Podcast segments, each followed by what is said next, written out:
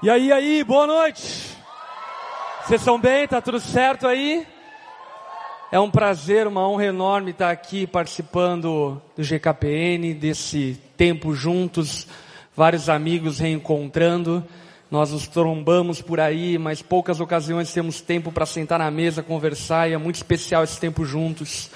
Louva a Deus por tudo aquilo que Ele tem feito em todo o Brasil e a partir do Brasil para o mundo. Glória a Deus por isso, glória a Deus pela vida do pastor Elias Dantas, que lidera com tanta graça esse movimento tão poderoso de unidade, que de fato tem despertado unidade em todo o Brasil. Glória a Deus por aquilo que ele tem feito através de KPN. Amém? É uma honra estar aqui. Eu quero compartilhar uma palavra que vai de encontro com o ministério pastoral. Eu diria que na verdade é uma palavra que diz respeito a todo cristão, porém, de maneira especial, eu diria que é um requisito essencial, fundamental, daquele que se acha vocacionado para o ministério. Quantos aqui sentem-se vocacionados para o ministério pastoral, para a liderança dentro da igreja? Levante sua mão bem alto, levante sua mão bem alto. Amém. Glória a Deus. Se alguém levantou a mão do seu lado, diga assim: abrace o sofrimento. Quero falar um pouco a respeito disso. Essa semana nós presenciamos uma rede social, o Instagram, tirando dos seus métodos de trabalho a quantidade de likes visível para as outras pessoas.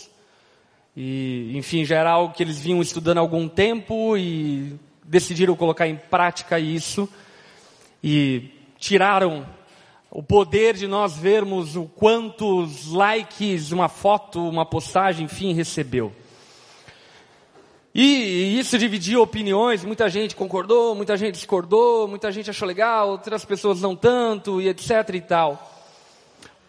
Porém, uma coisa que me chocou é que a motivação pelo qual eles tiraram essa quantidade ou essa visualização da quantidade de likes no Instagram é porque muitas pessoas estavam adoecendo ao verem, enfim, likes na foto de outros, em perfis de outros, e isso levava à depressão. Tem gente que bizarramente comprava likes, comprava seguidores, para tentar de alguma forma ter destaque social nas mídias sociais. Então o Instagram tomou uma providência para que isso, enfim, fosse cessado, ou de alguma forma fosse impedido. E na verdade, no meu modo de entender, isso indica um grande problema que nós temos na nossa geração. Enfim, tô nem aí para like se aparece ou não aparece, não é essa a questão. Mas o que me assusta é o quanto a nossa geração se tornou hipersensível. Ao ponto de padecer e adoecer por causa de uma quantidade de likes.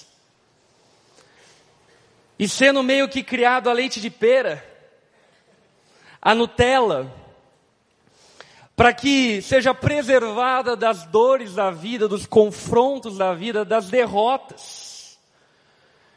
E o problema é que essa cultura, ela é obviamente uma cultura pagã e mundana, mas ela tem sido introduzida nos púlpitos da igreja de uma maneira acelerada e nós mesmos não percebemos.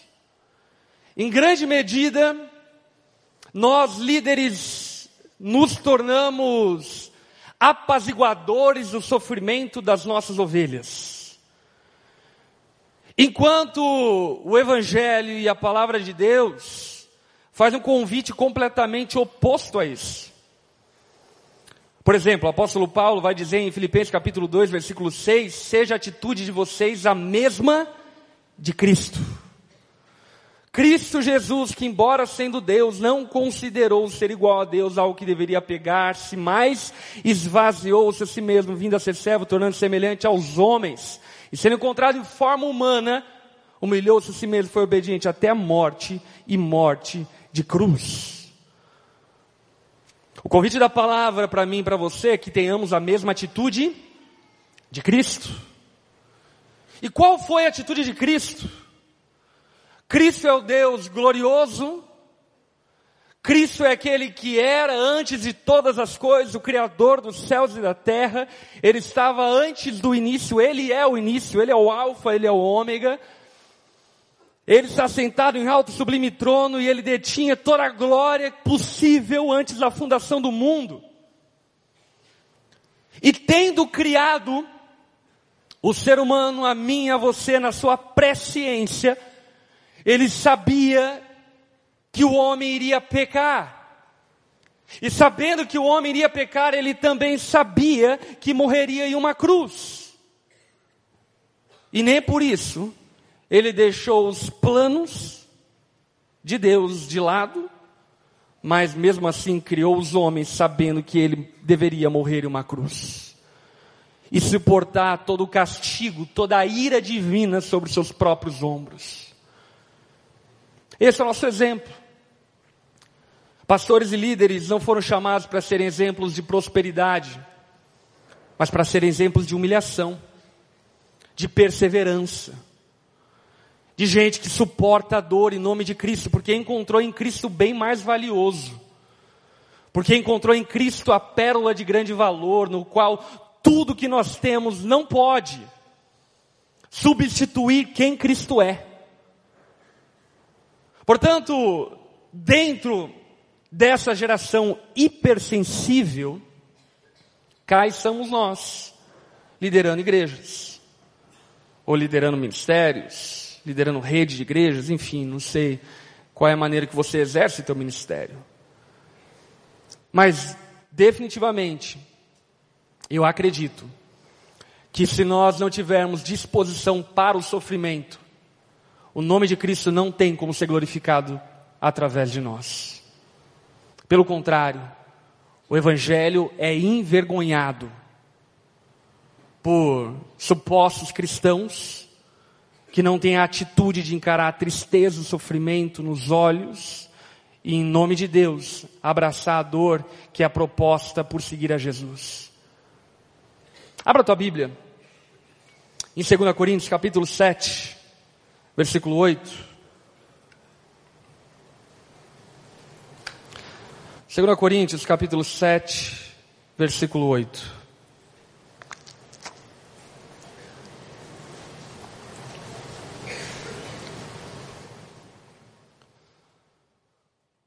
Olha as palavras do apóstolo Paulo para a igreja de Corinto. Mesmo que a minha carta tenha causado tristeza a vocês, não me arrependo. Paulo está fazendo uma referência à primeira carta que ele enviou à igreja de Corinto. E se você já leu 1 Coríntios, que eu acredito que você deve ter lido no nome de Jesus, amém? Você vai saber que 1 Coríntios é uma carta um tanto quanto agressiva. Porque o apóstolo Paulo, ele não tece palavras, pelo contrário, ele manda papo reto e fala sobre diversos problemas dentro daquela igreja. Fala sobre pecado de moralidade, fala sobre incesto, fala sobre divisão, fala sobre a confusão no uso dos dons espirituais, fala a respeito dos dons mais excelentes. O apóstolo Paulo vai falar sobre diversas coisas para a igreja de Corinto, na primeira carta que ele endereçou a ela, que são agressivas e que ferem a igreja de Corinto. E nesse trecho da segunda carta aos Coríntios, o apóstolo Paulo tem consciência que a carta dele produziu tristeza. E tendo consciência que a carta dele produziu tristeza, o que, que ele fala? Eu não me arrependo. Eu não me arrependo porque eu falei aquilo que deveria falar. Eu não me arrependo porque vocês precisavam ser entristecidos. Vocês precisavam ser feridos. Vocês precisavam tirar esse sorriso do rosto de vocês e trocar esse sorriso por pranto e choro. E sabe, quase como via de regra, nós pensamos que construir uma igreja virtuosa é entregar algo, uma mensagem para as pessoas que afague o ego delas. Entregar uma mensagem que de alguma forma traz alento, traz sobre elas, enfim, algum tipo de emoção positiva para que elas saiam para a semana encorajadas. Mas essa não é a mensagem do Evangelho, meus irmãos. Quando o apóstolo Paulo decide organizar o Evangelho de maneira doutrinária e catalogada, ele escreve Romanos para que a igreja de Romanos, a qual ele não havia ainda visitado, pudesse saber o teor da mensagem que ele carregava. E quando o apóstolo Paulo vai falar acerca do, da mensagem que ele carregava, ou seja, a mensagem do Evangelho, ele começa a escrever no Romanos capítulo 1. Você já leu Romanos capítulo 1? Sobre o que que fala Romanos capítulo 1? Deus está irado. E não é uma mulher de TPM, não. É o Deus Todo-Poderoso que está irado. Deus está furioso com a humanidade. Furioso com o pecado do ser humano que trocou a verdade de Deus por mentiras, suprimiram a verdade de Deus, trocaram a glória de Deus por imagens feitas por homens. E o apóstolo Paulo não vai tecendo nenhum elogio ao ser humano, pelo contrário, ele só vai aumentando o problema. Ele vai para o capítulo 2, ele vai falar: olha, Deus está irado, e esse Deus irado marcou um dia que ele julgará céus e terra. E ele vai para o capítulo 3 e fala: o problema é que esse Deus que julgará céus e terra julgará seres humanos pecadores. Porque, como ele mesmo diz no capítulo 3 de Romanos, não há nenhum justo, nenhum sequer, todos pecaram e destituídos estão da glória de Deus. Portanto, o Evangelho, escuta aqui, não é o que as pessoas querem ouvir, mas é o que elas precisam ouvir. E o Evangelho, você deve saber, ele é a boa nova. Mas, meu irmão, só existe boa nova aonde as pessoas compreendem o tamanho do problema que elas estão. Portanto, no processo de revelação da verdade do Evangelho, precisa haver espaço para tristeza.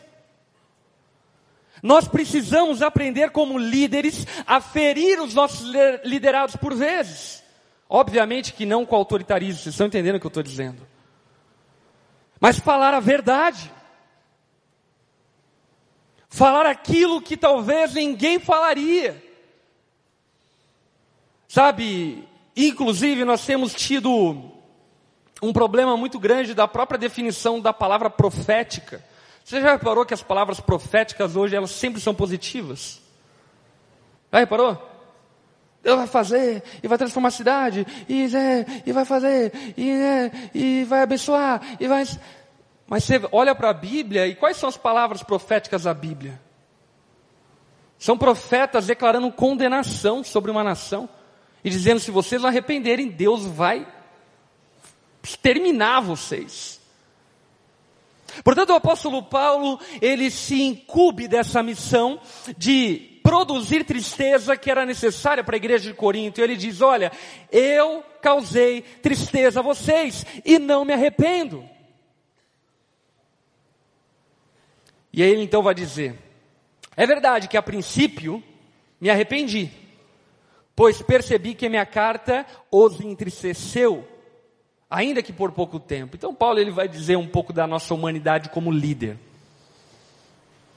Ele diz: Olha, na primeira mão eu fiquei meio bolado que eu enderecei uma carta para vocês e depois eu percebi que ela entristeceu vocês e quando eu percebi isso, eu fiquei refletindo, pensando se eu deveria ser tão duro com vocês. Mas ele vai dizer então: agora, porém, eu me alegro, não porque vocês foram entristecidos, mas porque a tristeza os levou ao arrependimento. Escuta aqui, somente a tristeza pode levar alguém ao arrependimento. Não existe outro caminho para o arrependimento do que não a tristeza. Pregar que está tudo bem, falar que Deus ama você do jeito que você é, falar que o universo gira e conspira ao seu favor, que você é a florzinha de Jesus, não produz arrependimento. E o Evangelho é uma chamada ao arrependimento.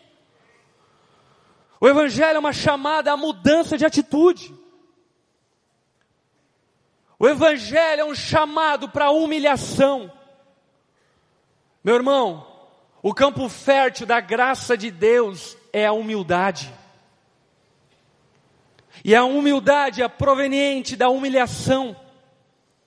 Por isso que a palavra é muito clara em dizer que aqueles que são que se humilham serão exaltados, e aqueles que são os últimos serão os primeiros, porque o Evangelho é um convite para que assumamos toda a nossa pecaminosidade, nos entristeçamos, para que Deus então troque posteriormente os nossos prantos, o nosso choro em óleo de alegria. Portanto, o apóstolo Paulo, mesmo reconhecendo a sua humanidade, ele diz: Eu não me arrependo, porque isso produziu e levou vocês ao arrependimento. Pois vocês, aqui ele vai para um degrau mais alto, olha só. Pois vocês se entristeceram como Deus desejava. Você está percebendo o embaraço doutrinário que o apóstolo Paulo coloca na carta dele? Ele está dizendo, primeiro, eu não estou nem aí se vocês ficaram tristes. E segundo, ele está falando que Deus quer que eles se entristeçam.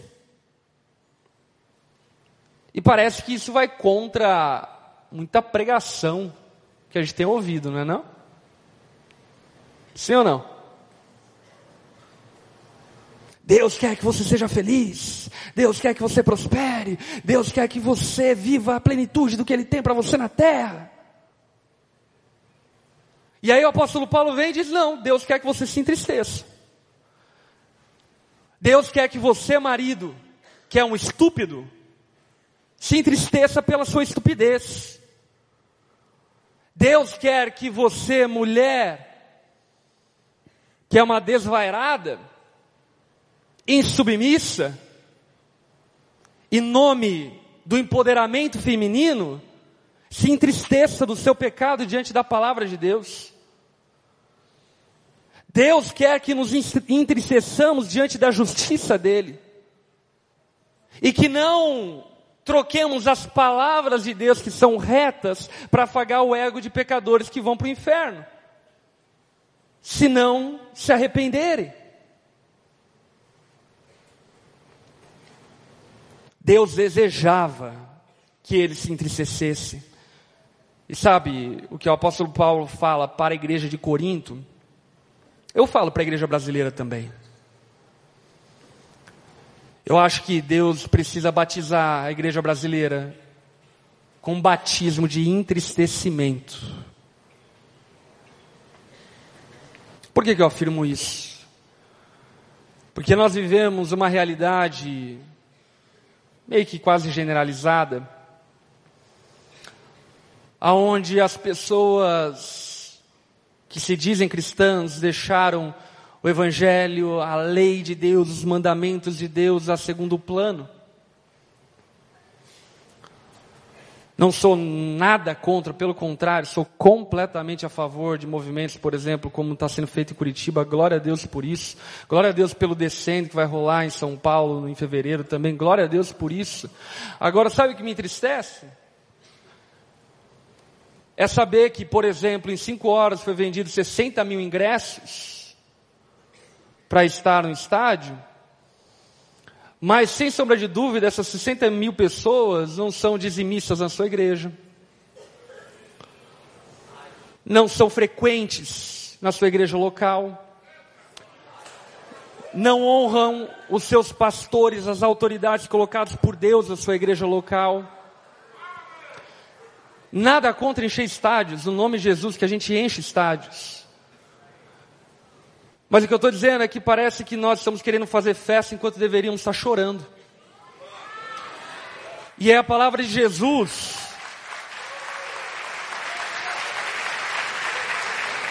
E é a palavra de Jesus a respeito da geração dele. Sabe que Jesus disse a respeito da geração dele? Ele disse o seguinte: Ao que compararei essa geração? São como crianças sentadas numa praça. Você já viu criança sentada na praça? Eu tenho dois. Numa praça, eles não sentam. eles usam aquilo que a praça propõe. E aí então Jesus vai continuar. Olha, nós cantamos um canto de lamento e vocês não lamentaram. Cantamos um canto de riso e vocês não sorriram. Pois veio João Batista, que falava da parte de Deus e vocês o chamaram de gente esquisita. Que cara estranho é esse? Que exótico. Veio o filho do homem Jesus, que bebia e comia e vocês chamaram ele de beberrão. Em outras palavras, sabe que Jesus estava comparando aquela geração? A uma geração surda, que não ouvia a canção que o céu estava tocando. E sabe, com muito temor eu digo isso, porque eu amo a igreja. Eu entreguei minha vida para a igreja. Mas nós, no Brasil, como igreja, não temos o que nos alegrar. A gente tem muito para se entristecer. Porque a quantidade de divórcio que tem havido no nosso meio é assustador. A quantidade de violência doméstica que existe entre aqueles que nós dizemos ser membros da nossa igreja é assustadora. Famílias desestruturadas, desorganizadas, pais que não exercem a paternidade, mães que não exercem a maternidade, mães que se tornaram homens de casa, pais que se tornaram mulheres de casa. Pastores e líderes que não pregam mais a palavra. Pregam autoajuda, selecionam alguns versículos da Bíblia e dizem que isso é palavra de Deus. Isso não é palavra de Deus. Isso é palavra do homem. A palavra de Deus fala aquilo que ela quer falar. E não aquilo que nós queremos que ela fale. Amém? E não aquilo que nós queremos ouvir. Mas aquilo que ela fala sobre coisas graves que nós simplesmente ignoramos. Como, por exemplo, a doutrina do sofrimento. Que eu quero falar sobre isso essa noite, só estou começando.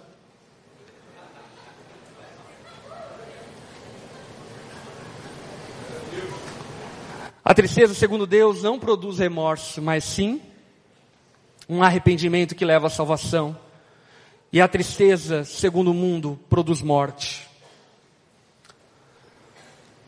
Saiba que a tristeza produzida por Deus é diferente da tristeza produzida pelo mundo. Por exemplo, existem pessoas que ficaram entristecidas porque, enfim, não podem mais visualizar o número de likes. Isso é uma tristeza segundo o mundo. Sabe o que se produz? Remorso. Sabe o que remorso produz? Suicídio. Morte. Vide Judas Iscariotes. Diferentemente de Judas Iscariotes, existe uma outra tristeza. Uma tristeza que, por exemplo, ao você perceber que o teu coração estava tão apegado, citando esse exemplo, óbvio, né? Que o teu coração estava tão apegado ao status social, você olha para aquilo e se arrepende e fala, caraca, onde que eu estava com meu coração? Aonde que eu perdi meu coração? Você está vendo? É tristeza do mesmo jeito. Mas qual a diferença? Uma produz remorso e a outra produz arrependimento. Comparativamente, Judas Iscariotes e apóstolo Pedro. Judas Iscariotes se suicidou e Pedro foi regenerado, transformado, se tornou um novo homem depois do arrependimento dele. Porque a tristeza, segundo Deus, produz arrependimento. Vejam que essa tristeza, segundo Deus, produziu em vocês. Que dedicação, que desculpas, que indignação, que temor, que saudade, que preocupação, que desejo de ver a justiça feita. E tudo, vocês se mostraram inocentes a esse respeito. O apóstolo Paulo está falando, essa tristeza produziu virtudes em vocês. Vamos orar? Baixa tua cabeça, fecha seus olhos.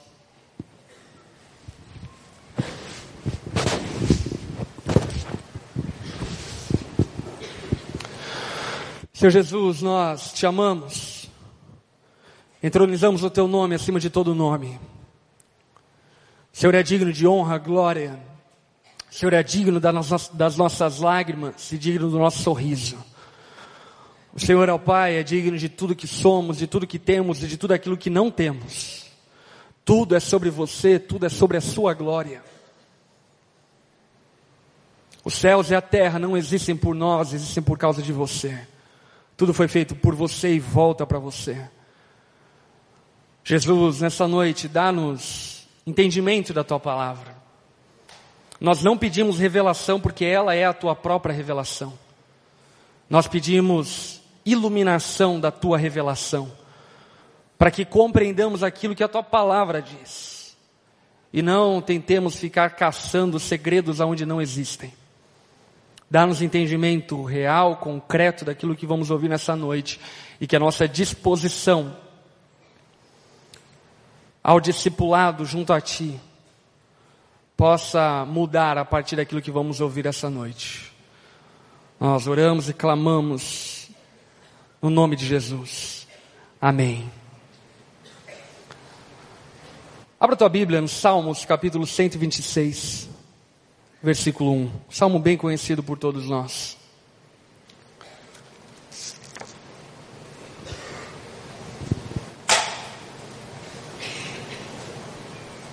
Salmo 126, 1.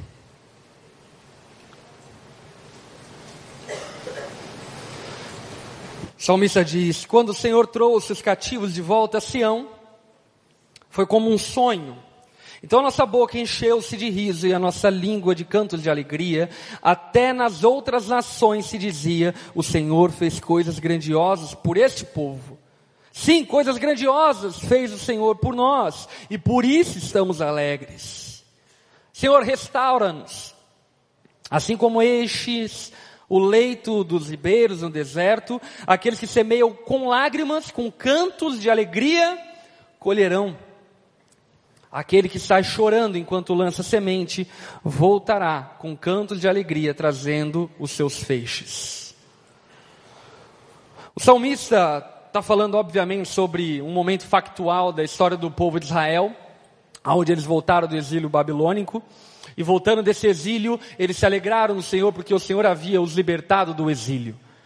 Porém, esse texto, além de falar sobre um tempo factual, ele também aponta profeticamente para aquilo que nós conhecemos como segunda vinda de Cristo.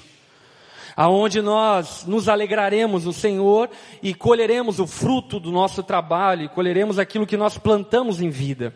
Amém? E aqui entra um problema muito grande, crucial. Qual? Aquilo que o apóstolo Paulo diz, aqueles que têm esperança somente para essa vida são de todos os mais miseráveis homens. O Evangelho não é sobre uma resolução total e plena aqui e agora. O Evangelho é uma promessa de uma santificação, de uma restauração, de uma salvação que culminará na glorificação dos filhos de Deus. Amém? O que eu quero dizer para você é que a graça de Deus, na sua plenitude, ela não vai ser experimentada na sua vida. Nós só experimentaremos a plenitude da graça de Deus quando o vermos face a face e formos glorificados junto com Ele. E parece que essa mensagem nós temos perdido de vista. Sabe, nós temos perdido de vista essa questão que a Bíblia aponta para tempos. Existem coisas que aconteceram no passado, existem coisas que precisam acontecer no presente, Existem coisas que precisam acontecer no futuro. É no futuro que você pisará em ruas de ouro, não no presente. Amém? Mas tem irmão que quer viver isso no presente. É no futuro que a palavra promete que Deus enxugará as suas lágrimas, não no presente, mas tem irmão que quer viver isso no presente. É no futuro que nós não teremos mais dor e mais doenças. E tem irmão que quer viver isso no presente. Pastor, você não acredita que pessoas podem ser curadas? É claro que eu acredito. Já vi paralítico andando, já vi gente sendo curado de câncer. É óbvio que eu acredito. Mas o que eu estou dizendo para você é que o propósito pelo qual Deus cura não é para que o homem usufrua da plenitude da graça dele, mas para que esse testemunho aponte para a sua glória e para a graça futura. Esse texto ele está falando sobre um tempo de chorar plantando, para que um dia nós colhamos sorrindo. E sabe qual é a notícia que talvez você não queira escutar? Conforme o testemunho dos heróis da fé nomeados em Hebreus capítulo 12, todos eles entregaram sua vida confiando nas promessas de Deus. E no final do capítulo diz que eles foram cerrados ao meio, apedrejados, torturados, e nenhum deles viu a promessa se cumprindo. Mas eu digo para você, sem sombra de dúvida, eles verão. Porque Deus não é homem para que minta. Aquilo que ele prometeu, ele é fiel para cumprir. Mas aqueles homens decidiram crer que valia a pena serrar o corpo no meio para a glória de Deus. Que valia a pena ser apedrejado para a glória de Deus, porque eles entendiam que a vida não era tudo. Que a vida era apenas uma dose muito homeopática daquilo que nos aguarda na eternidade. A Bíblia diz que aqueles que choram plantando vão colher sorrindo. Uma coisa que eu tenho aprendido no ministério é que, sem sombra de dúvidas, aquilo que faz com que o ministério seja alimentado são as lágrimas daqueles que o lideram. Líderes precisam ser marcados por lágrimas. E não por lágrimas artificiais. Por lágrimas genuínas. Chorar por suas ovelhas. Chorar por você. Chorar por sua cidade. Porque são essas lágrimas que irrigam a terra. E é essa irrigação da terra que lá na frente produzirá fruto. Porque o choro pode durar uma noite, mas a alegria vem pela manhã. Agora deixa eu te contar uma notícia. Esse texto não está falando que amanhã, sábado, você vai estar bem e está tudo certo. Esse texto está falando sobre o dia que o sol da justiça raiará e não mais se apagará e nunca mais haverá noite, como profetizado em Apocalipse. Esse texto ele está falando sobre um dia que ainda não veio, mas que virá. E se esse dia não veio, mas virá, em que dia nós estamos? Nós estamos aquilo que a Bíblia chama de noite. E o que, que se faz à noite? Chora, se entristece, se aborrece, se magoa, se frustra, se machuca. Se você se sente vocacionado para o ministério e não está disposto a se machucar, desiste agora, filho. Se você acha que ser pastor é pregar uma mensagem descolada no sábado, você não sabe de nada. Se você acha que o ministério se resume a glamour, a fotografia, ser visto, e aí você olha, enfim, para algumas pessoas viajando e você fala: Nossa, eu quero viajar também. Na verdade, você não foi chamado para ser pastor, você foi chamado para ser turista. Porque não tem nada de glamuroso. Pastores foram chamados para sofrer. Porque nós ainda estamos à noite e isso faz parte de um processo. Existe um futuro reservado para nós, mas esse futuro ainda não chegou. E deixa eu dizer para você, se aquilo que eu vivo é tudo que Deus tem para mim, meu irmão, esse Deus não merece a minha fé. Agora, porque eu sei que Ele é fiel para cumprir o que Ele prometeu. Aquilo que está reservado para aqueles que o temem, para aqueles que o buscam, é infinitamente superior tudo aquilo que nós podemos viver em vida. E nós precisamos viver sobre a ótica do futuro, para que no presente nós irriguemos a terra com lágrimas. Deixa eu mostrar uma foto para você, vocês têm aí uma sequência de fotos. Esse ano, mês passado, eu tive o privilégio e a oportunidade de batizar o meu filho Zion. O Zion tem seis anos de idade. Não quero entrar aqui em questões doutrinárias, ok? Só se alegre. Esse é o Zion.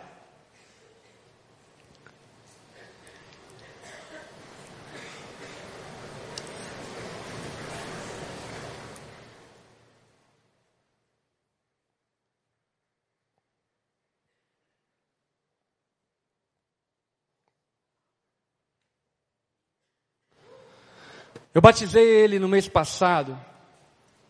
E batizei também o irmão dele, o Joshua, que hoje tem nove anos, há dois anos atrás.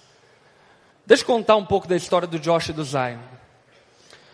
O Joshua já havia falado para mim um tempo que ele queria se batizar. E aí, enfim, eu não quis dar muito crédito, porque eu falei, ah, empolgação, papapá, e assim por diante. Aí estava fazendo um evento numa praia, lá no litoral paranaense, em Paranaguá. Não, Paranaguá não. Guaratuba. Lá em Guaratuba. E a gente, enfim, alugou um trio elétrico, estava fazendo uma bagunça na praia. E aí pregamos e tal, e depois tivemos um tempo de batismo, e a gente começou a batizar, enfim, centenas de pessoas que estavam sendo batizadas naquele dia. E eu lembro até hoje que eu estava batizando e batizando e batizando, e de repente alguém pegou na minha perna assim, eu falei, sai daqui. E aí eu olhei para trás e olhei o meu filho, Joshua, ele chorando. Aí ele olhou para mim, aí eu olhei para ele e falei, filho, o que está acontecendo? Ele olhou para mim e disse: Pai, eu quero me batizar. Aí eu falei: Filho, por que, que você quer se batizar? Então ele disse para mim: Pai, eu quero me batizar porque eu sou pecador e preciso de perdão e salvação dos meus pecados. Uma criança de sete anos. Aí eu falei: Caraca, você quer pregar, filho? Quiser, eu monto aí umas agendas para você. E aí então eu batizei ele em lágrimas, compulsivas. Honestamente, eu batizei milhares de pessoas e não é porque é meu filho, até porque eu sou uma pessoa bem fria. Quem me conhece sabe disso. Mas eu nunca vi alguém tão tomado de temor quanto Joshua e agora no mês passado o irmão dele, o Zion. Que também, igualmente, o Zion há um ano atrás disse que queria se batizar. E aí eu fiquei enrolando ele, porque falei, pô, criança nova, enfim, está no embalo. E aí todas as noites nós temos o nosso culto em casa, que a gente faz, enfim, lá no quarto das crianças, onde a gente faz um louvor. Acreditem, eu canto na minha casa. Aí então eu leio a Bíblia, só ler a Bíblia, e aqui também já vale uma dica para você, pai, só leia a Bíblia. E depois tem um tempo de oração enfim, que dura lá em, ter, em torno de meia hora, 20 minutos, enfim, que a gente tem juntos. E aí quando nós vamos orar, cada um faz a sua oração.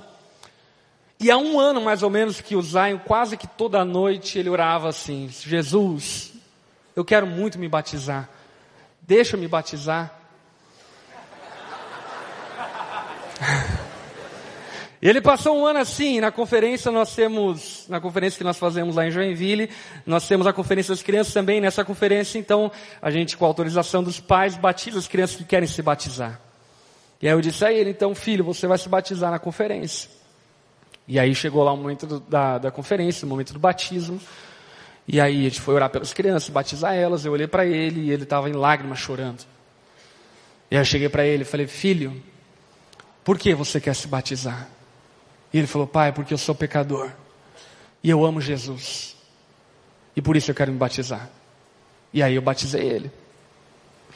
Por que, que eu estou contando isso? Porque quando acho isso aqui legal pra caramba? Vou contar uma coisa para você. Eu batizei a minha esposa. É uma história mais longa. Não dá tempo de contar agora. Batizei o meu filho Zion, batizei o Joshua. Isso é muito legal. Mas deixa eu falar algo para você. Isso só foi possível com muita lágrima derramada. Por exemplo, se tratando dos meus filhos, meus irmãos, a minha vida é extremamente corrida. Muito. Mas todas as noites, uma hora da manhã, duas horas da manhã, a gente está no quarto, orando, cantando e lendo a Bíblia. E por que, eu estou dizendo isso? Porque muitas vezes você, pai, tem a noite livre, mas nunca leu a Bíblia com seu filho, nunca orou com ele, espera colher alguma coisa. Sabe, é óbvio que é prazeroso estar com meus filhos, mas é sofrimento também, porque eu preferia estar na minha cama. Mas é a dor, o sofrimento, a entrega, a renúncia, que faz com que nós colhamos frutos que nós não merecemos. Igualmente, eu batizei minha esposa. Mas, meus irmãos, a gente passou por anos truculentos no nosso casamento. Nós casamos hoje, no fim desse ano, a gente completa 11 anos de casamento. Nós casamos há 11 anos atrás. Casei com a mais crente que eu achava. Não deu certo. Porque eu achava que ela era um anjo, depois casei e descobri que era um anjo caído. A mulher era um virado no giraia. Louca demais, enfim. E descobri que ela era uma religiosaça e não tinha vida com Deus, enfim. Moralmente correta, mas não tinha nada a ver com Deus. E a gente viveu anos terríveis no casamento. Terríveis. Ela me ameaçava de morte quase que diariamente. E eu não estou brincando. Corria com faca atrás de mim. E é um pastor, irmãos. Imagine que testemunho glorioso isso para a igreja, não é? Mulher louca. Louca, saía de casa. Pegava as malas dela, saía. E o meu desejo, a minha carne, sabe o que dizia? Pula fora. Mas eu olhava para a palavra, que a palavra nos diz? Maridos, amem sacrificialmente as suas esposas. E o que, que eu entendi da parte de Deus? Eu preciso amar ela sacrificialmente. Isso é um mandamento. É um tom imperativo. Portanto, se eu arrumei para minha cabeça, problema é meu. E sustentei o casamento em fidelidade, em amor, agindo apaixonadamente. Até que Deus transformou completamente a minha esposa e por fim o nosso casamento. Mas o que eu quero que você perceba é que para que nós colhamos frutos de alegria, existe muita lágrima que tem que ser derramada. Não existe ministério bem-sucedido sem sofrimento, sem dor. E se existe, não é ministério. É qualquer coisa menos ministério. Ministério, ele é produzido pela dor. Os frutos da nossa vida virão pela dor. Por isso que o apóstolo Paulo diz que nós devemos ter alegria nas tribulações. Por isso que Tiago diz para nós nos alegrarmos em meio às provações. Por isso que o Novo Testamento fala tanto sobre sofrimento. Sabe por quê? Porque Jesus, escuta aqui, não é um exemplo a ser admirado, mas um exemplo a ser seguido. E o nosso Senhor morreu numa cruz, orando, Pai, se possível, afasta de mim esse cálice, mas contudo seja feita a tua vontade e não a minha.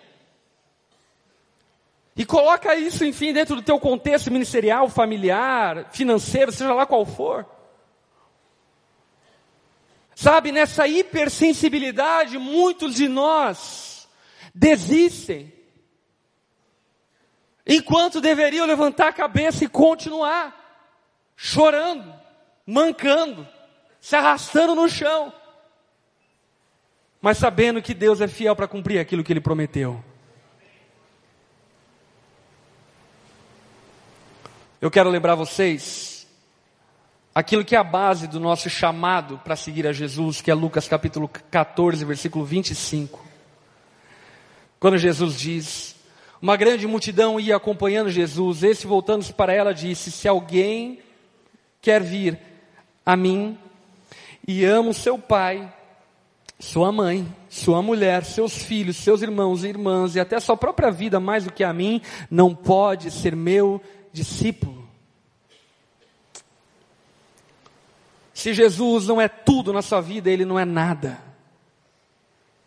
Se Jesus não é o único, ele também não é absolutamente nada para você. Jesus não aceita o segundo lugar da tua história. Jesus não aceita o segundo lugar da tua vida, do teu coração. Ele precisa ser o primeiro. E quando eu digo ele precisa ser o primeiro, eu não estou falando sobre fantasia gospel. Mas eu estou falando sobre obedecer a palavra dele. Porque a gente canta que Ele é o primeiro, que a gente derrama o vaso no pé de Jesus. Mas como eu disse anteriormente, nem teu dízimo você dá, quanto mais o vaso. A gente canta que a nossa vida de Jesus, que pertence a Ele, eis-nos aqui, mutirão para pintar a igreja. Cadê os crentes? Vigília de oração, cadê os crentes?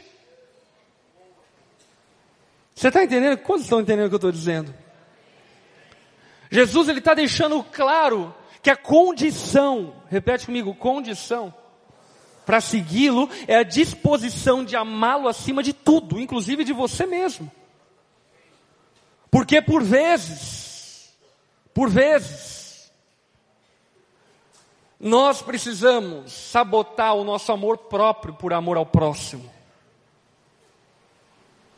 E sabe, essa autoajuda travestida de evangelho é mentira, meus irmãos.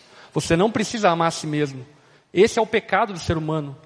Todos nós amamos a nós mesmos. Quem aqui não ama a sua própria vida? Talvez você diga, ah, pastor, eu não amo, eu quero me suicidar. Você ama tanto a sua vida que você quer se preservar da dor que a vida está gerando a você. Todos nós os amamos. Esse não é o nosso problema, definitivamente. O nosso problema é que nós deixamos de amar a Deus, nos rebelamos com Ele. Não amamos a glória de Deus, amamos a nossa glória. Amamos o nosso louvor, amamos o nosso benefício, o nosso prazer, o nosso conforto. Não amamos o próximo. E o que Deus quer fazer através do Evangelho é restaurar-nos e colocar-nos no lugar aonde nós sempre deveríamos estar, no lugar aonde Deus é o primeiro e não nós. Aquele que não carrega sua cruz e não me segue, não pode ser meu discípulo. Acredite, meus irmãos, a cruz não tinha o significado que tem nos nossos dias. Jesus estava falando, ei, aquele que não está disposto a carregar o instrumento de humilhação, de morte, todos os dias, não pode ser meu discípulo. Aquele que não está disposto a ser humilhado, envergonhado pela causa de Cristo e pelo Evangelho, não pode ser meu discípulo. Qual de vocês, se quiser construir uma torre, primeiro não se assenta calcula o preço para ver se tem dinheiro suficiente para completá-la? Pois se lançar o alicerce e não for capaz de terminá-la, todos que virem rirão dele, dizendo: Este homem começou a construir e não foi capaz de terminar. Ou qual é o rei que pretendendo sair à guerra contra outro rei, primeiro não se assenta e pensa, se com 10 mil homens é capaz de enfrentar aquele que vem contra ele com 20 mil? Se não for capaz, enviará uma delegação enquanto ainda o outro está longe e pedirá um acordo de paz. Da mesma forma, qualquer um de vocês que não renunciar a tudo que possui, não pode ser meu discípulo. Sabe, muita gente diz, depois de convertido, por exemplo, você chama, ei filho, está precisando de voluntário para limpar o banheiro. Aí ele é bíblico. Ele disse, pastor, eu vou calcular o preço. O problema é que esse texto, ele está falando sobre calcular o preço antes de dizer que eu quero seguir a Jesus. Quem decidiu seguir a Jesus, meu irmão, está em débito automático. Só manda, filho. O que, que tu quer? É limpar o banheiro? Vamos limpar o banheiro. É ficar acordado? Vamos ficar acordado. É ser perseguido pela pregação do Evangelho? Vamos ser perseguidos. Meus irmãos, eu sofri já quatro processos no meu ministério pela pregação do Evangelho. Dois por perturbação pública, um por apologia ao crime, pasme, e outro por apologia ao sexo. Logo eu. Enfim, Perseguição, os quatro juízes indeferiu como perseguição religiosa porque foi feito denúncias anônimas. O Ministério Público acatou essas denúncias e o juiz indeferiu porque compreendeu e entendia que era perseguição religiosa. Eu fui ameaçado de morte por movimento feminista, por movimento LGBT. E no meio dessas ameaças, era convidado para fazer, fazer parte de debates em universidades. Eu ia. Sozinho. E me sentia super Paulo. Sabe, foram anos terríveis. Teve uma ocasião que ameaçaram estuprar os meus filhos. E eu lembro até hoje que eu cheguei em casa, estava tudo apagado, a minha esposa chorando. E ela disse: Olha aqui, amor, essa mensagem que eu recebi. Enfim, um movimento lá, tal, enfim, falando que se nos vesse na rua, iriam estuprar nossos filhos.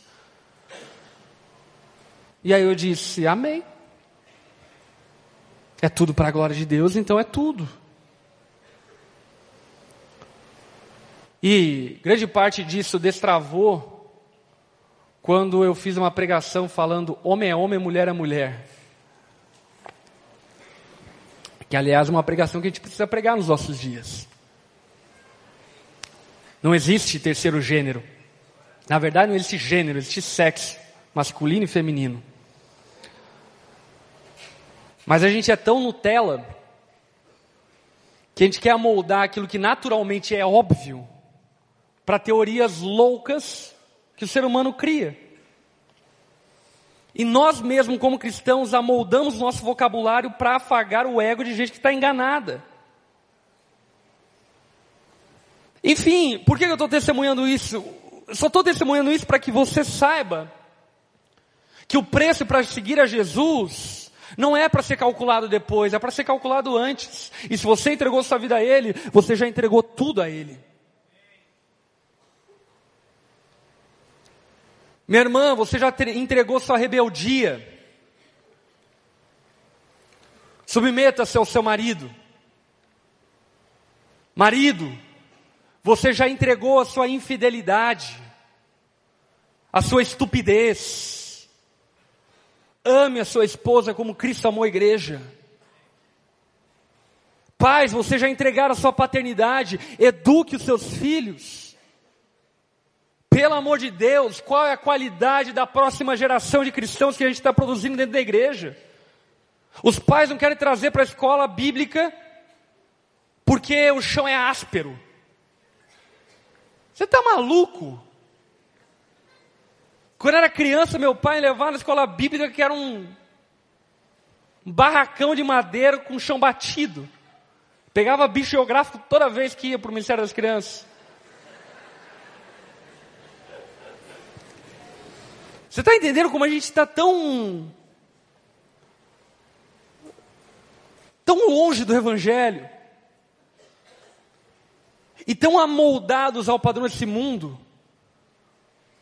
abandonando o chamado, abandonando ovelhas, abandonando o ministério, porque está magoado, porque está dodói, porque não me ligaram. Eu fico imaginando o apóstolo Paulo olhando do céu. Por que, que você está abandonando o seu grupo pequeno? Ah, porque eu não concordo mais com a visão. Meu irmão, se você começou a ministrar um grupo pequeno, por causa de visão, você nem tinha que ter começado. Eu faço o que faço por causa de Cristo. Não é por causa da igreja local a que eu sirvo. Portanto, o Evangelho é um convite para pagar um preço. Primeiramente, o Evangelho não é um convite à vida, ele é um convite à morte. Entenda isso. Não tem como ressuscitar com Cristo se não morrer. Sabe aquela velha história, que é uma grande heresia? Seja a melhor versão de si mesmo. Não tem melhor versão do primeiro Adão. Ou você morre, desgraçado morre, ou não tem esperança nenhuma. Você precisa nascer de novo. Você precisa ser uma nova criatura. E para ser uma nova criatura, você precisa morrer. Não existe ressurreição com Cristo sem a morte do antigo homem. O símbolo do cristianismo ainda é uma cruz e não uma cama, um resort, ortobom. e a Bíblia, ela nos diz para não apenas aceitarmos o sofrimento, mas abraçarmos o sofrimento, sendo Ele o nosso cooperador. Vou ler algumas passagens. Filipenses 1, 29. Pois a vocês foi dado o privilégio de não apenas crer em Cristo, mas também sofrer por causa dele. Você está entendendo? O Evangelho de Cristo chama de privilégio sofrer. E os crentes estão chamando de maldição. estão chamando de pecado. Tem uns que dizem que é pecado está doente. Enquanto a Bíblia está dizendo que é privilégio. Enquanto Paulo falava, olha, roguei ao Senhor para tirar o espinho da carne, e ele não tirou. Deus falou, vai sofrer. Qual é o espinho da carne? Não sei, mas era sofrido. A vocês foi dado o privilégio de não apenas crer, mas sofrer por causa de Cristo. Romanos 8, 17. Se somos filhos, então somos herdeiros. Quem é aqui é herdeiro de Cristo? Amém. Todo mundo gosta disso, né? Que aliás, Jesus é o boss, né? Tudo é dele. É, ó. Que glória ser herdeiro de Cristo. E somos co-herdeiros com Cristo, se de fato participarmos dos seus sofrimentos, para que também participemos, da sua glória.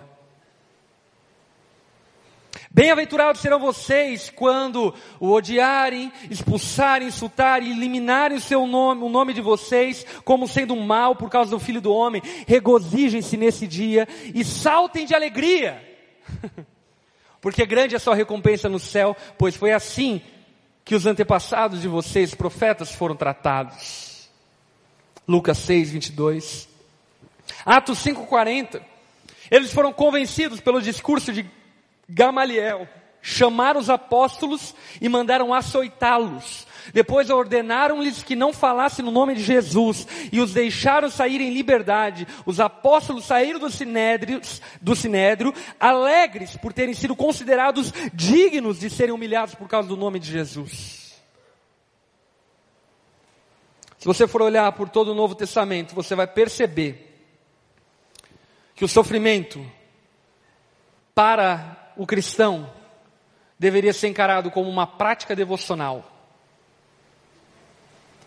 Assim como nós lemos a Bíblia, assim como nós oramos, como nós jejuamos, pelo menos assim eu espero, como nós evangelizamos, nós deveríamos sofrer.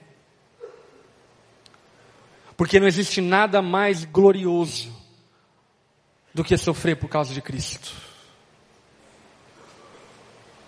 alguém que é curado em nome de Jesus, a gente pode até duvidar da cura. Agora, alguém, como tantos mártires, queimados vivos, cantando louvores ao Senhor, entregaram sua vida por causa de Jesus. Ah, não tem como duvidar nesse nome. Não tem como calar esse nome. Porque por esses que estão dispostos a sofrerem pela causa de Cristo e pela causa do Evangelho, o nome de Cristo é glorificado, porque eles revelam o tamanho da preciosidade que é Jesus. Quão precioso é Jesus para você? Aliás, vale aqui a pena fazer uma outra pergunta. Quais sofrimentos que você carrega? Quais são os sofrimentos? Do que, que você tem sofrido? Não é triste pensar que grande parte dos nossos sofrimentos é por causa de nós mesmos e não por causa de Cristo? Ai, pastor, é um terror. Saí hoje, estava garoando minha chapinha. A gente sofre por causa de nós mesmos. Mas o sofrimento por Cristo. Quantos aqui estão sofrendo para passarem no vestibular, não dormindo direito, vivendo como um parasita, para tentar passar no vestibular, Mas não para a glória de Cristo, mas para a sua própria glória. Sabe, Jesus, para nós, ele precisa ser considerado tão precioso que o que vier à nossa frente nós abraçamos por amor a Ele. Seja a dor que for, seja o sofrimento que estiver, Cristo é precioso. E o alvo do sofrimento não é a penitência, amém? O alvo do sofrimento é Cristo. Ele vale cada lágrima derramada. Ele vale cada noite dormida mal dormida.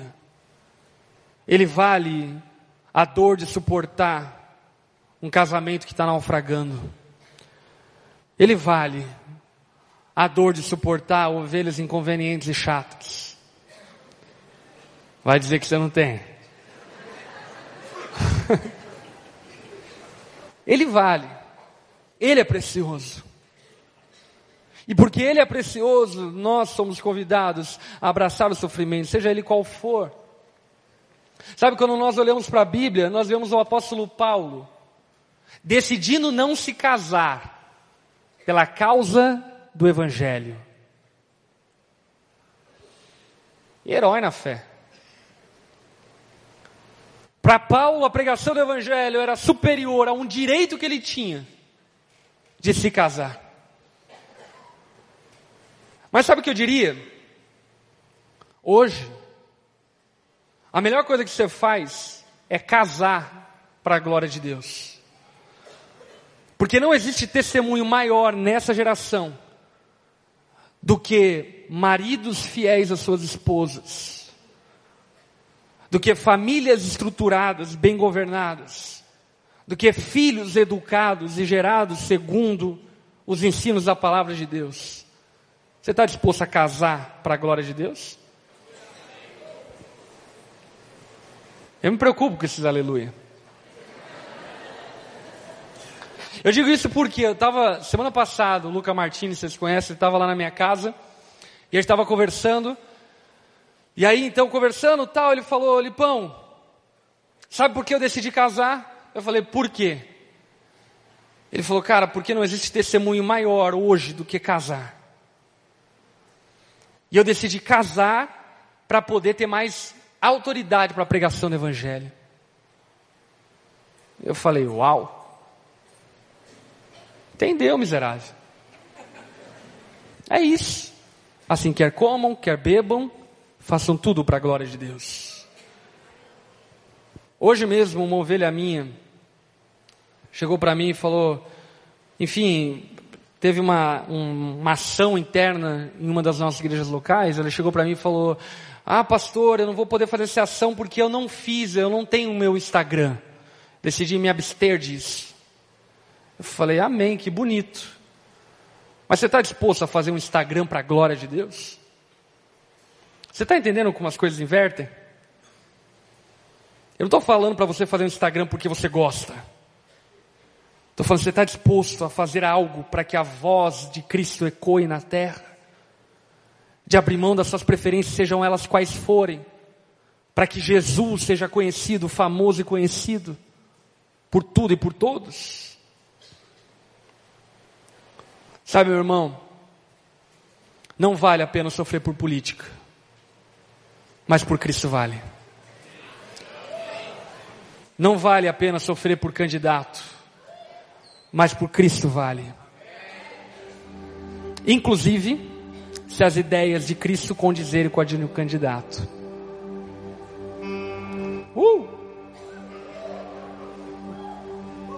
Vale a pena sofrer por causa de Cristo. E o Evangelho é um convite a pessoas que creem em Deus suficientemente para derramar as suas vidas como oferta aos pés dele. Sabe, se nós queremos ter um resultado digno nessa geração. Não vai ser com essa cultura Nutella, leite de pera, pastores performance, que a primeira coisa que fazem é desfilarem para verem os outros aplaudindo. Cadê o seu trabalho? Cadê os seus frutos? Meu irmão, se você não leu a Bíblia ainda toda, não faça vídeo querendo ensinar a Bíblia na internet. Se você não é sério com a tua igreja local, não queira ser um ministro de louvor. Se você não leva as coisas de Deus elementares a sério, não use o nome de Deus em vão para ser uma plataforma para você. Sabe, Jesus, ele tem chamado pessoas dispostas a derramarem a vida nos pés dele. E aí vale a pena lembrar do apóstolo Paulo. Eu sei o que é ter muito ou ter pouco. Deus tem me abençoado muito hoje. Glória a Deus por isso. Enfim, o Ministério da Onda tem prosperado. Hoje nós somos 17 igrejas implantadas, 43 sendo implantadas por todo o mundo. Essa semana teve batismo em Portugal, batismo na Itália, batismo na Inglaterra, nos Estados Unidos.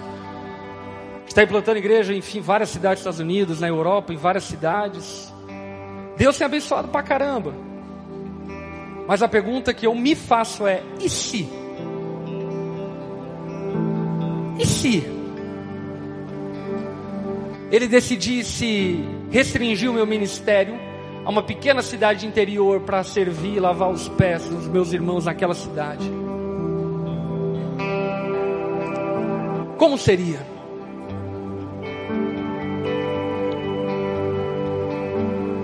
Sabe, eu tenho história suficiente para dizer que eu continuaria fiel da mesma forma, porque eu vim desse lugar. Mas você tem?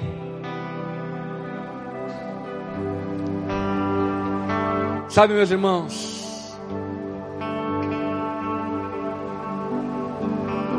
O ministério é sobre Cristo. Tudo é sobre Ele, não é sobre nós. E se nós tivermos que sofrer por causa dele, amém. Porque esse é o preço para segui-lo. Eu quero encerrar orando. E eu quero orar, na verdade, uma oração de arrependimento.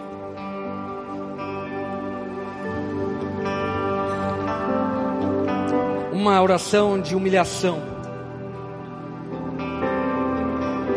Se você, ao ouvir essa mensagem, se considera essa pessoa frágil, sabe, essa pessoa cheia de dodói, essa pessoa que não é disposta a pagar o preço por causa de Cristo, qual é a evidência disso? Posso falar várias. Você é crente há cinco anos, nunca leu a Bíblia. No meu primeiro ano de conversão, eu li oito vezes a Bíblia.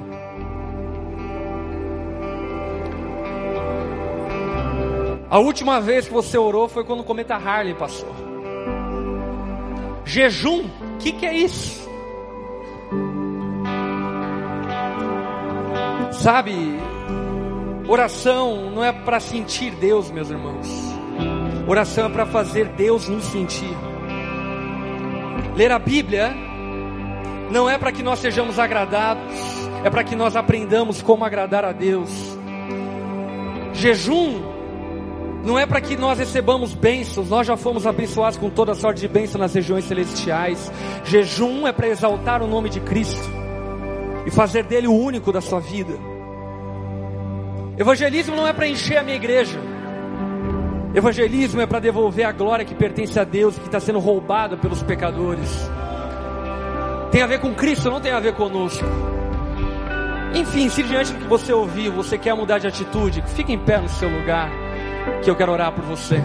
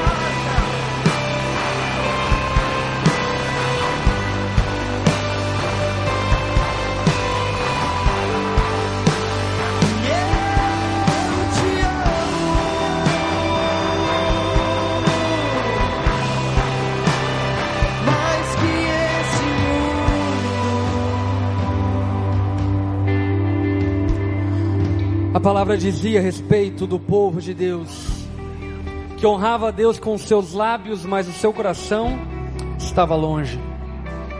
Meu irmão, eu tenho rodado o Brasil inteiro, pregado em diferentes igrejas, denominações, e eu tenho visto uma geração derramando-se, queimando em adoração e louvores a Deus, e isso é lindo porque essas expressões não haviam no passado. Porém, o questionamento que eu me faço, e que eu acho que todos nós devemos nos fa- nos fazer, é primeiro, se isso é suficiente, se ter um bom culto, aonde teoricamente nós sentimos a presença de Deus é suficiente, e segundo, se essas palavras condizem com a nossa prática. Sabe, papagaiar louvores, qualquer um faz. Agora, o desafio é a tua casa. O desafio é a tua empresa, a tua vida financeira, o teu futuro, teus sonhos. O desafio é você honrar os seus pais, a sua mãe. O desafio é você educar, discipular os seus filhos. Esse é o desafio. E no fim, isso é adoração. Porque Deus não se ilude com as aparências, Ele conhece o coração. Portanto, de verdade, nós precisamos, como geração, eu digo isso, despertar-nos para uma maior seriedade com as coisas de Deus. Uma seriedade maior com a Sua palavra, com os seus mandamentos. Nós não podemos mais viver o Evangelho misturado com astrologia, horóscopo, meditação transcendental e achar que está tudo certo. Não está certo.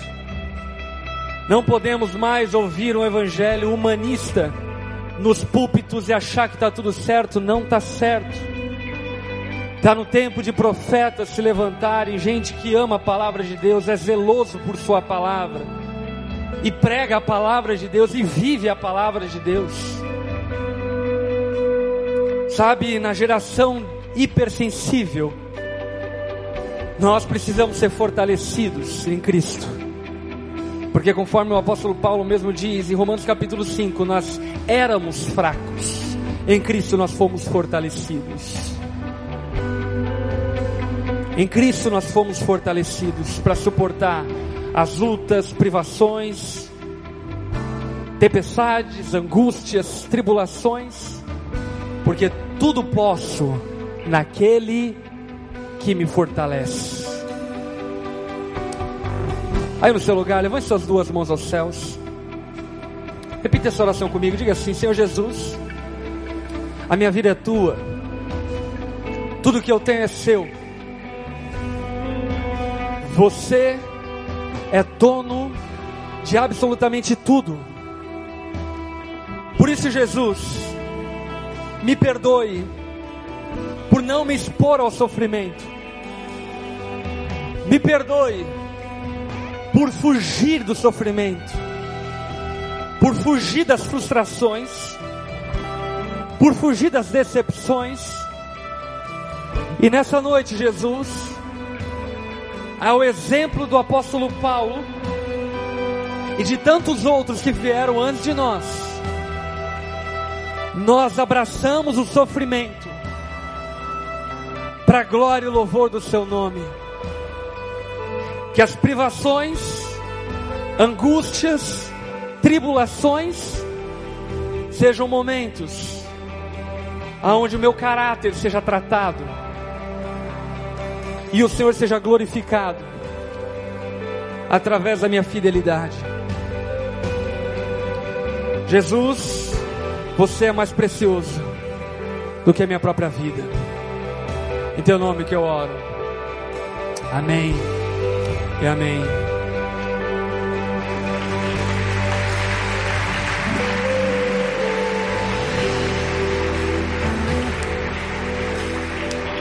Por fim, só quero dar mais um conselho. Pode já subir. Só quero dar mais um conselho. Quantos aqui sonham em ser implantadores de igreja, pastores, missionários? Meu irmão, eu cresci na igreja, eu tenho 30 anos de igreja. Eu cansei de ver gente usando a igreja como plataforma para a realização de sonhos pessoais e não sonhos de Cristo. Se você quer viajar o mundo, não chama isso de chamado missionário. Não envergonhe os missionários que estão pagando um alto preço pregando o evangelho pelo mundo. Se você quer ser famoso, não chama isso de chamado pastoral. Não envergonhe os pastores que pagam alto preço cuidando das suas ovelhas toda semana. Sabe, se você tem uma vocação um chamado, saiba que pastores são forjados na dor e na tristeza. Enfim, eu posso contar várias histórias de pastores a qual eu discipulo. Gente que tem pago um preço altíssimo por causa do reino de Deus. E eu não poupo eles de passarem por isso. Porque como o apóstolo Paulo diz, nós devemos nos gloriar na tribulação. Porque a tribulação é uma oportunidade para perseverar. E no fim das contas, só creu quem terminou crendo. Só creu quem passou por todas as provações e guardou a sua fé. E A perseverança, ela produz um caráter aprovado. Sabe por que nós somos uma geração de meninos e não de homens? Porque a gente não persevera naquilo que é posto diante de nós. A gente diz que é chamado, isso, aquilo, outro. Mas não paga o preço por isso. Não se dedica na medida do seu chamado. Abrace as tribulações, angústias, provações que você está enfrentando hoje. Amém? Porque é nisso que vai ser forjado o teu caráter pastoral no futuro. Amém. Só queria dizer isso mesmo. Pode subir aí. Deus abençoe, gente. amo vocês. Vamos transformar o Brasil.